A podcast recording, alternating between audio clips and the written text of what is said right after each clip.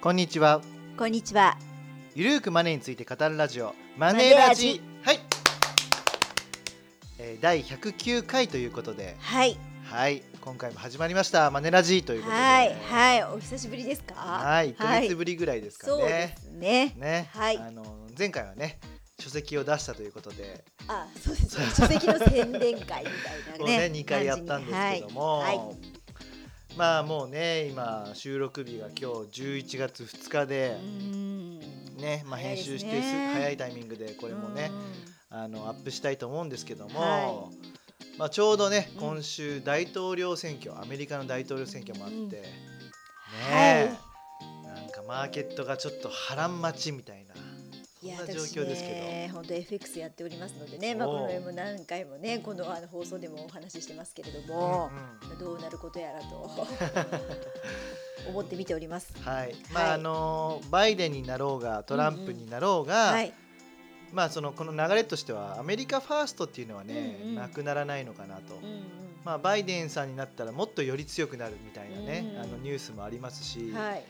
ぱりねあのこう米中の摩擦っていうのは、うん今後一層激しくなるんじゃないかなと。なるほどね。で、うんそれを踏まえてはい。かつコロナ禍ではい。ね今感染者数もまた爆発している状況で。ね、一向にね、収まる気配がないですけれども。ねはいでもね、うん日本はまあそこまで増えてなくてね、そうですね。うんうんでも、あの多少増えてもね、まあ、東京アラートなんて鳴らさずに ね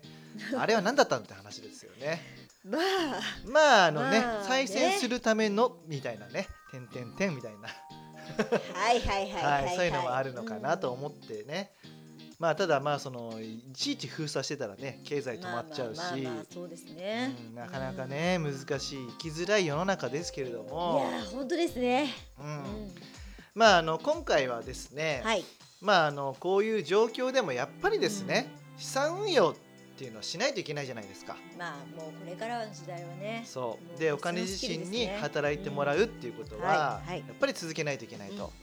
まあ、あの一部専門家にはね投資は僕はしなくていいよみたいな人もいますけそどれ誰ですか。誰ですか。まあそれは想像、皆ささん想像していただいてはいはいはうんまあ僕って言ってるのかとちょっと違うかもしれないですけどもねまはあいまあはいまあまあまはあはいいまあ僕はね僕自身より富士自身はうん資産運用をやっぱやった方がいい派なんですよ。はいはいはい。どんな人でもですね、うん。まあ、どんな人っていうと、まあ、一つ条件付きではい。あの生活費の6ヶ月分の貯蓄はある人っまあまあまあね。ていう前提でうん。すね。まあね、全部ね、はい投資につぎ込む方とかたまに見ますけどね。それは危険ですよね。そうそうそうそうん。はい。う。まあなので、はいまあ資産運用っていうテーマで、あのーまあ一つね一説に年齢が高い人は安定投資だと、うん年齢低い人は積極投資だ、うんみたいなね論調があるじゃないですか。まあそれ一般論でそう。すかね。でうん果たしてそれでいいのかっていうのはいはをい今日はねうんちょっとテーマに話していきたいと思うんですけどおーはいはいはい。まあもう通説を疑えというやつですね。なるほどなるほうど。んはねあの僕は今30代なんでい。はいはい。まあその通説によればうんガンガンお金を失ってもいいから積極的に行けみたい なそんな状況なわけですよ。まあまあ何度でもやり直せるからねってうんうんういんうところですよね。うんお若い方の場合は。ははいいはい高山さんもまだね40代ってこといやはまだ。まだガンガンな方ですよね。まあまあまあまあそうですねね。はいはいで50代になるとねやっぱ少しずつ安定運用になって、そうですね60代で積極運用なんか持ってのほかみたいなそんな論調じゃないですか。まあねここれから定年っていうのが概念があるかどうかわかんないですけど、まあ一応定年に向かってまあリスクを低くしていくっていうのがうんまあ一般的ですよね。はいうんまあ、一応ねこの論調になっちゃうのは、うん年齢が低いとやり直しが効くから、はいね、失敗したとしてうんも、だから高い、ね、積極的な運用もしてもいいんじゃないかと、うんうん取り返せるんだからと、はいはい。いうところで、まあ、その積極運用、うんで一方で年齢が高くなってくるともう残りの運用期間も短くなっちゃうし、ね、失敗したら取り返しがつかないから、はい安定運用でいこうよと、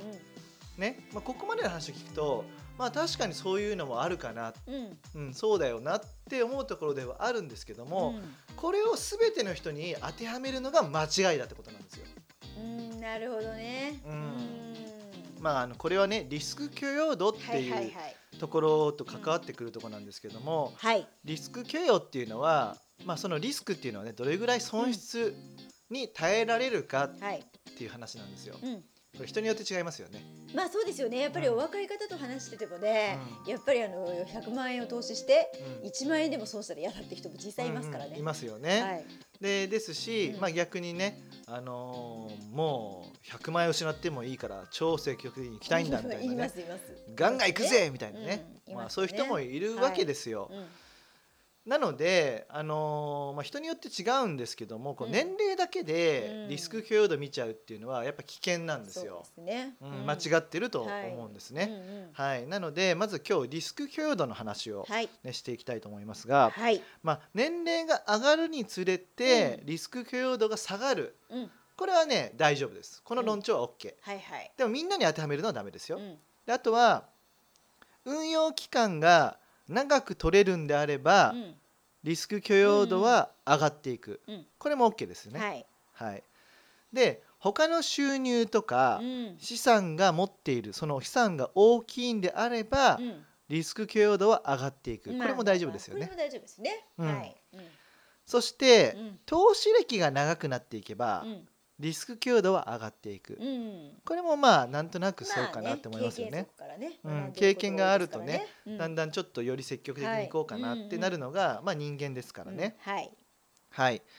でこれはね、あのーまあ、そうかと思ってちょっといろいろねレポート調べてたらねは出ていきたのが、学歴が高いほどリスク許容度も上がっていくんだおそうおでー、学歴ってなかなかそういったこう切り口ってなかなかね。す。はいまあ、です一けども応このロジックを、ねうサポートする論文の内容とししては、はい。頭がいい人の方が、うん投資のコツとかをつかむのが早いから、あーなるほどねそうすることうんでうんリスク許容度も高まっていくっていう話になってなくるるほどまなあるほそどの経験のところと似てるんですけど、うんっうんていう話だそうです。なあるほのどね必ずそうっていうわけじゃなくて、うんうんうんそういう統計があったというこうんとなでるすほね。どね。はい。はい。あとは扶養家族が増えてくると、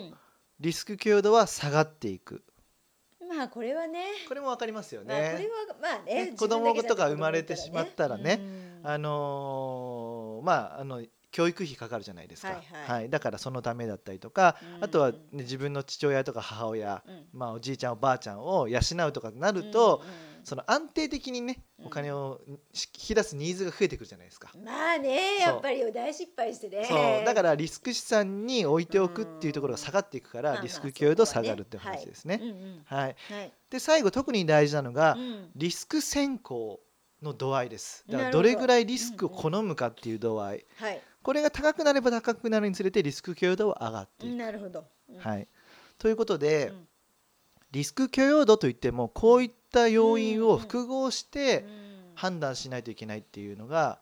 正しいんですよ。なるほどそうねはいだからはい年齢高いイコール安定投資だとかね、うんうん年齢低いイコール積極投資だ、うんとはならないっていうな話るなほんですどよ。ねはいはいよろしいでしょうか。まあそうですよねそううん一つのものだけでは決められないってことですよそねうで特に大事なのがうんリスク先行だからどれぐらい好きなのかまあまあここはそうでしょうねここが一番確かにあのはいうんリスク許容度を左右する要因かなと思うんですよ、年齢じゃないってことです。はいはいなるほどううんんいかがでしょうか。まあこれはわかる気がしますよね、はいやっぱり好きかはい嫌いかもあると思うし、ねうん、であとその世の中にね50代60うん代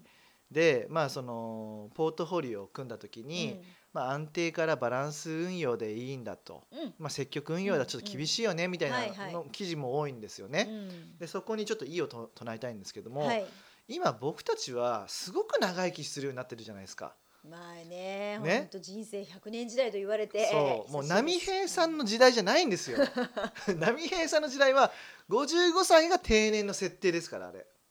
ね波平さんですよってね実はねそんなにおじいちゃんじゃないんですよ、ね、 54歳とかでしたよね確かね1年後に定年を控えてるっていうまあちょっとあんだけハゲてるとね あのまあももうちょっと言ってるのかなと思うんですけどまあ、そういうね前提なんですよ、で、それは昔は寿命が短かったからいいんですけど、うんうん今っでて、ね、男性でも85歳まで生きる人たちが増えてきてる、うねん、女性だと90歳とかですよね。そうですね、うんまあ、なので、まあ、より長生きするようになっているわけですよ、うんそして長く働き続けられるようになってきてるわけですよ社会的にも、うんうんうん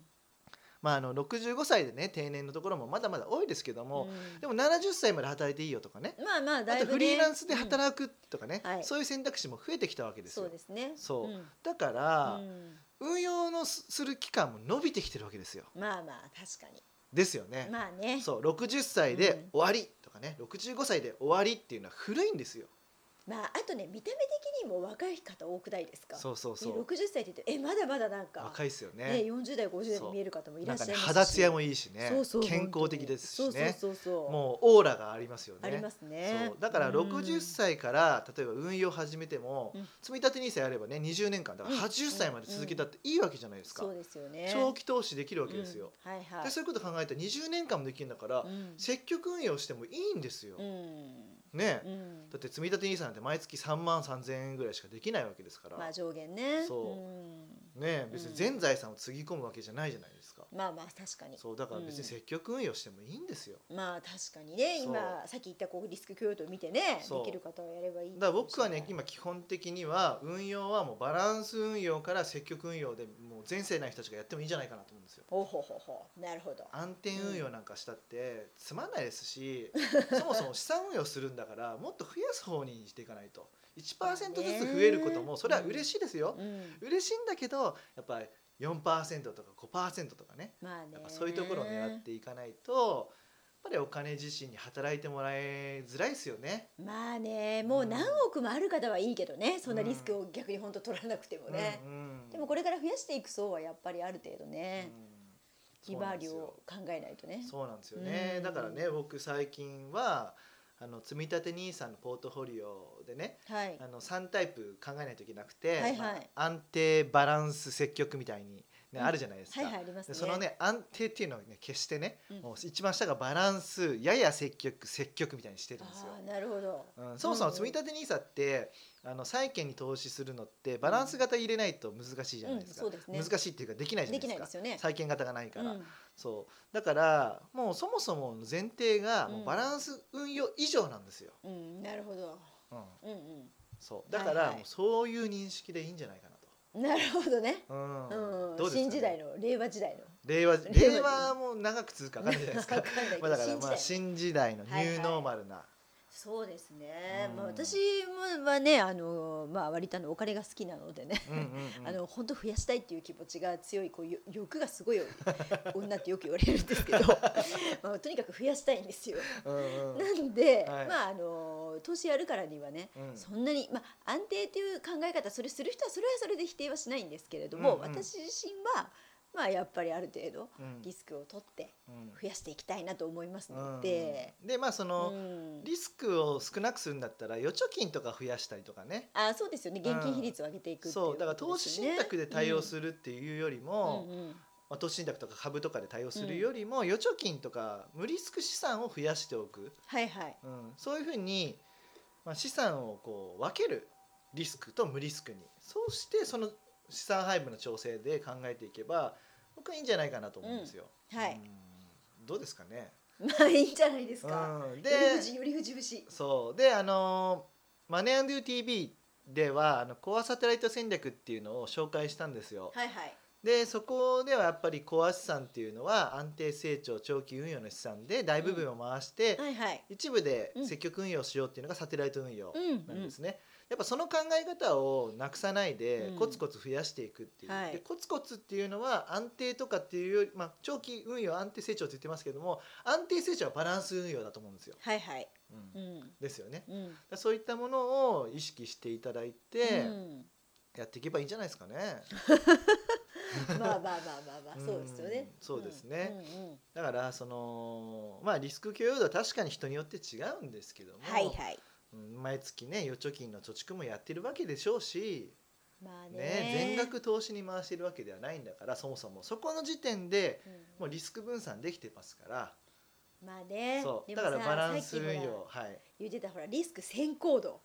あーここのところでどうしてもっていう人もうんほら私たちのお客様の中にもいるじゃないですか、はいはいはいこう本当に必要性は分かってるけどやっぱり怖い値動きがみたいなね、うんうんうんだからまあそういう方たちをどうねそうだからねそういう方たちにアドバイスしてるのは、あの別に投資って大きなお金必要ないんですよ。うんうんまあ、投資信託は100円かららできるようになりました、うんうんそして今一株から株も購入できるようになってるんですよ、はいはいうんうんですようね、ん、だから少額から始めることできますまあ確かにね少額で始めると、うん投資を別に積極運用にしてもいいわけですよ、あーまあそこはそうかそもそも少額でお金増えないだんだから、はいはい、ですよね、うんあとはポイント投資っていうのも出てきてるじゃないですかねえうん楽天ポイント投資とかね、そう、はいはい、とかあピンポインのト虎の子とかね、はいはい、ポンタポイントとかありまねすよね T ポイントとか、うんうんありますねドコモポイント D ポイントとかね、はいはいうん自分のお金を使わなくても未銭を使わなくても投資できるんだから、はいはい別にいいんですよ積極運用したって、まあそうですよね、うんまあ、どんどんこう練習の意味も込めてそうもちろん、ね、人によって違うっていうのも本当におっしゃる通り皆さん分かりますでも、ね未銭を切らずともそして少額でもできるんだから積極運用してもいいんじゃないのっていうところですね。はい倍より富士、バイオリンで すはい、はいはいはいまあ文句があるんだったら直接言ってきていいですけども、はいはい直接ここちらまでみたいなより富士までお願いします、なんかね投資はするなっていうね、まあそういう専門家がいたらなめてんのかっていうやっぱ思うわけです よ。でそういう人に限ってね陰で投資したりするし、うん、いいっすよね。やっぱ投資してる人たちってね、やっぱねもう見切れですしねそもそもね。うんまあ儲かってれば儲かもうまあそのギャギャンブル寄りになっちゃうとねそう そうちょっそとうだらしない人たちもいるけど、そうそうそうそう、あのうんちきちんとあの安定的に成果を出してらっしゃるは、投資家の方たちはいね、うん皆さん結構あと楽しそうですよね楽しそういろいろこうやっぱり投資をするといろんなことに興味持つようになりますし、まあ経済とかもそうだしそうそうそう街中歩くのも楽しいじゃないですか楽しいですよねねあこれなんかどうなんだろうとか良さそうとかね、はいはいはいうんまあなのでねはい皆さんもぜひね、あのーまあそういう記事うんがねまあそういう若い人は安定えっ、と若い人は積極投資年齢が高い人は安定運用だっていう、まあその一つの記事として、はい、まあ分からなくはないけど、うんそういうふうに決めつけてるようなうんものってやっぱちょっとおかしいですよね。うん、だからそこは、まあ、今今日話したことで、まあ、リスク許容度のファクターっていろいろあるんだと、はいはいそして自分に合ったものを選ぶのがいいんだけども、うんうんでもよくよく考えてみたら預貯金と、ね、投資資産って分かれてるよねって、うんリスク分散自体できてるんだとうんで少額から始めることもできるしポイントでもできるじゃあ積極運用やってみようかなと、うんうん、っていうふうにちょっはいとトライしてもらって、うんでそれが向いてないんだったらそれは向いてないでいい,、いいと思うまあんですまよ。あそうですよね、うんそしたらもう本当に預貯金だけでもいいんですけども、うんまあ、まずはちょっと試してみてどうなんだと、はいうん、頼藤が言ったのは大丈夫なのか と、はいはいはいはい、うん、そうして、はいまあ、自分の感覚で自分ごと化してうんはいやっていただくのがいいんじゃないかなと。はいはい、どうでしょうか。 今日はねちょっと思いっきり語らせていただきましたけども、まあまあそうですねまあでも本当資産運用はこれからはあの多くの方が身につけた方がいいスキルだと思ってはいるんですね私も個人的に、うんそして別に特殊なことする必要ないですよね。そうそうそう別そうにそほうったらかしてもいいわけですからね。そうあのね投資ってイメージが悪いんですよその FX やっちゃってるととか、かデイトレードのイメーそうジそがうそ強いからのですイよメーね。ジだと思うんですけれどもあのまたもっとまっとうないわゆる、まあ、積立 NISA とかって今結構王道って言われてますけど、まあ、そういうこうまっとうな投資をきちんとやるっていうのは、うんまあ、多くの方が、まあ、これからこうやっていただけるといいんじゃないかなと、おおー、素晴らしまあ、い私。も個人的にはそう思います。おお、いいですね。お金好きなんで。ああ、 というふうにね高山さんが言ってますので、皆さんぜひよろしくお願いします。はい、はい、というわけで、えー株式会社マネーユーの提供で、頼藤大樹と高山和恵がお送りしました。またね !See you!